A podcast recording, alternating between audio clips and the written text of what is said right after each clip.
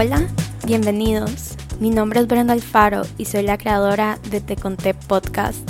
Este nació de una iniciativa de poder compartir mi vida con los demás. Espero que te encante.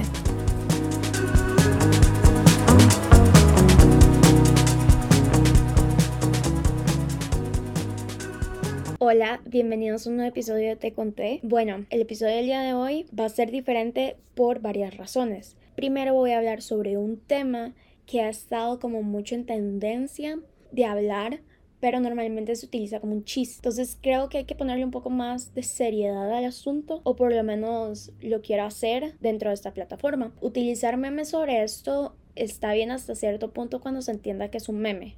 Pero también es necesario que nos demos cuenta que de verdad se necesita determinar esas actitudes que son como red flags para poder, uno, poder alejarse de cierta gente. ¿Por qué alejarnos de cierta gente? Por más que nosotros querramos a una persona, si esa persona tiene demasiado, demasiadas banderas rojas, va a llegar un punto en el cual nosotros por amor hemos cerrado los ojos y llegamos a decir, ¿saben qué? No las veo.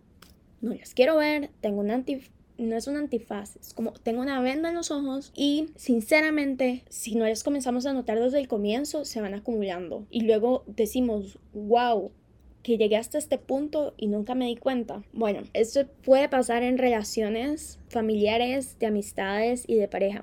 Esto es lo que también quiero dejar bastante claro. Cuando nosotros hablamos de red flags, normalmente nos estamos refiriendo a una persona con la que nosotros tenemos, eh, queremos tener una relación de amor, etc. Pero no nos damos cuenta que también existen red flags para familia y para amigos, que normalmente son literalmente las mismas. Nada más de que muchas veces con la familia es como, no, no puedes enojarte o no puedes alejarte de X persona de tu familia porque es tu familia. No importa cuántas banderas rojas la persona tenga, no importa que tenga la bandera roja pegada en la cara, no te puedes alejar de esa persona porque es tu familia. Lo mismo sucede con amigos, sobre todo con amigos que ya llevan una relación de amistad de años y años y años, porque es como si vos ya llegaste a un punto en el cual son amigos de verdad, etc., y ha pasado bastante tiempo, te van a decir, ay, pero ¿por qué no lo viste antes? O, ah, porque ahora te estás alejando de esa persona por algo tan X. O siempre ha sido así la persona, ¿cómo no te diste cuenta? O sea, vos te puedes ir de un lugar, nada tiene atado. Una relación de familia y una relación de amistad no te atan a una persona, obviamente una relación de pareja tampoco. Pero dejando claro esto, dejando claro que las red flags no son específicamente nada más para relaciones de pareja, sino también para amigos y familia. Y por eso es que me tomé el tiempo de preguntarle a gente cuáles eran esas banderas rojas que ellos determinaban o veían en cierto tipo de relaciones. Bueno, para mí un red flag es, me ha pasado en lo familiar, pero creo que es algo social, que me dijeron mucho, o sea, cuando te quieres, cuando te quieres dedicar a algo fuera de lo tradicional y te dicen eso no te va a dar dinero. Es, para mí eso es una forma de cortarle las alas a alguien, a un niño, más si no está fortalecido internamente. O sea, si tú no tienes el criterio de evaluar si lo que esa persona te está diciendo es cierto o no. De pequeño uno acepta como lo que le dicen los adultos como la verdad. Cuando ya tú eres adulto te das cuenta de que no es así. Pero de pequeño no te puedes dar cuenta de que esa persona te lo está diciendo como desde su carencia, desde su punto de vista. Entonces, parece que esa es una forma de cortarle las, las alas a alguien. Y también, en mi opinión, para, para catalogar algo como red flag, tienes que tener como ya tu propio criterio, tener como un trabajo interno o emocional un poco más fortalecido para ver si eso es verdad o no. Y a veces pasa que los mismos red flags vienen de tu familia y no es tan, o sea, no es que no es tan sencillo, pero, o sea, si es una relación de pareja, por lo menos tú dirías como que no, mira, me, me salgo de aquí. En cambio de familia es más diferente. Entonces, Sí, bueno, si a tus oyentes le, les está pasando algo así con un familiar, lo, lo que les pudiese decir es que todas esas creencias vienen de, desde un punto de vista de necesidad, de carencia y no desde un punto de vista de abundancia. Sí, y definitivamente nuestra familia sí impacta negativo o positivamente en nuestra vida, literal desde el minuto cero, o sea, siempre. Y los pensamientos y las limitaciones que nuestra familia nos ponga son las mismas que nosotros vamos a repetir durante toda nuestra vida si es que no trabajamos en nosotros mismos. Al igual que las personas con las que nos juntamos, que podrían ser amistades, y muchas veces no vemos las banderas rojas en las amistades, porque también las tapamos. Entonces también es 100% importante saber con quién uno se está juntando. Otra red flag que me pasó con una amiga cuando estaba en el colegio, ella me decía que, o sea, si íbamos a ser mejores amigas, teníamos que estar todo el tiempo juntas y hacer como todo juntas. Y llegó un punto en el que realmente yo sentía que no tenía espacio e incluso como que ella se metía en áreas de mi vida en las que no tenía por qué meterse. Entonces, como digo, o sea, si tú no tienes como un criterio ni algún como trabajo interno, puede que no veas esas señales que en realidad son totalmente dañinas. Yo sentía que, o sea, que ella me robaba la energía, por así decirlo. Y la verdad lo mejor que pude hacer fue haberme separado porque era como agotador. Sí, o sea, después llegamos a un punto en donde juntarnos con ciertas personas nos genera más mal que bien. Y normalmente cuando nos juntamos con personas es para que nos sumen, no para que nos estén restando. Por eso es que creo de gran importancia entender y saber identificar estos tipos de comportamientos.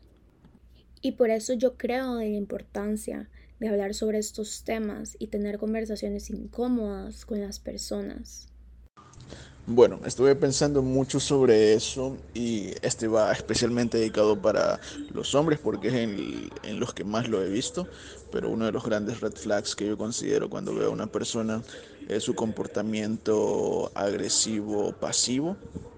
Eh, esas personas que a veces, qué sé yo, eh, arrojan algo al suelo y luego solo se ríen o tratan de hacer un chiste de eso o insultan a alguien más y luego solo se ríen y le dicen que solo era una broma o fingen golpear a alguien o algo y, y, luego todo lo quieren solucionar diciendo que es una broma y la mayoría de personas que están alrededor de él eh, lo que te dicen es simplemente, no, es que él es así, él es medio acelerado, medio... y así es su comportamiento. Entonces, para mí eso es muy, muy de, de observar porque puede ser un gran problema en el futuro. Creo que uno de los casos más cercanos que vi fue de una amiga del trabajo que salía con un compañero nuestro del trabajo y él siempre solía hacer bromas bastante fuertes, hacer comentarios bastante fuertes y luego lo único que hacía era reírse o decir que era broma o nada más. Y no sé, la gente a su alrededor que lo conocía, entre comillas, más tiempo, y decía que él siempre era así, que no le pararan mucha bola, como dicen acá, pero para mí eso es una gran señal de alarma que la gente no toma en consideración. Sí, y a mí de hecho me parece súper importante hablar sobre esto porque también se da mucho la humillación hacia la otra persona, como realizar burlas que generan una humillación hacia la persona que se supone que uno Sí, y esa es otra razón por la cual es súper importante hablar sobre estos temas, porque normalmente también esto genera humillación de una persona a otra. O sea, se supone que está existiendo una relación de amor, compasión, etc. Y la otra persona te llega y te humilla porque tal vez no son comportamientos que de un solo uno puede catalogar como comportamientos abusivos, sino que son unos tipos de comportamientos más sutiles, pueden llegar a generar aún más problemas a futuro porque nunca se puede ser feliz en un lugar así. Bueno, después de estos audios también quiero leerles unas cuantas red flags que me mandaron por Instagram. Bueno, primero voy a comenzar por la parte de relación, que mm, son invalidar mis sentimientos. O sea, llegar y decir lo que vos estás sintiendo no vale o estás exagerando. Todas estas cosas que te hagan sentir menos lo que vos estás sintiendo. Revisar tu teléfono. O sea, vos no tener la privacidad ni de teléfono, ni de tus redes sociales, ni de tu computadora. O sea, como que siento que todas las personas estamos como ese espacio personal y dentro de una relación tiene que existir la confianza, por lo cual revisar el teléfono creo que de verdad es una red flag. Ok, no tener la libertad de reunirte con amigos o familiares. Yo de verdad siento que esto es un poco obvio, pero al momento en el que se está viviendo la relación, muchas veces uno no se da cuenta porque está siendo manipulado. Cuando tienes que cambiar tu forma de ser porque a esa persona le molestan muchas cosas de ti. Trata de cambiar en realidad lo que sos. Trata de cambiar tu esencia. Trata de cambiar cosas de vos que son parte de vos. Creo que cuando uno conoce a alguien para tener una relación tanto de amistad como de relación, uno está conociendo a esa persona, uno no puede llegar y querer cambiar todo porque te estás enamorando o estás amando a algo que en realidad no es. Después, con familiares te hagan reprimir tus emociones. No poder ser vos mismo con la gente de tu familia. Que no respeten tu orientación sexual o que la invaliden. Creo que eso es un red flag muy importante que creo que lo tienen que tener bastante en cuenta porque también son parte de lo que vos sos. Y con amigos, creo que es algo que me ha pasado infinidad de veces y que muchas veces quise pasar por alto, pero ahora que estoy haciendo este episodio, la verdad es de que me he dado cuenta que no se tiene por qué pasar por alto. Es cuando si yo estoy hablando con alguien, esa persona me habla mal de otra persona, ¿ya? O sea, como por ejemplo, hablar mal de alguien con quien se pasa mucho tiempo junto. Entonces es como, no sé, yo estoy hablando con una persona y esa persona me comienza a decir, sí, fíjate que X persona me cae mal o es una súper chismosa o esto y lo otro.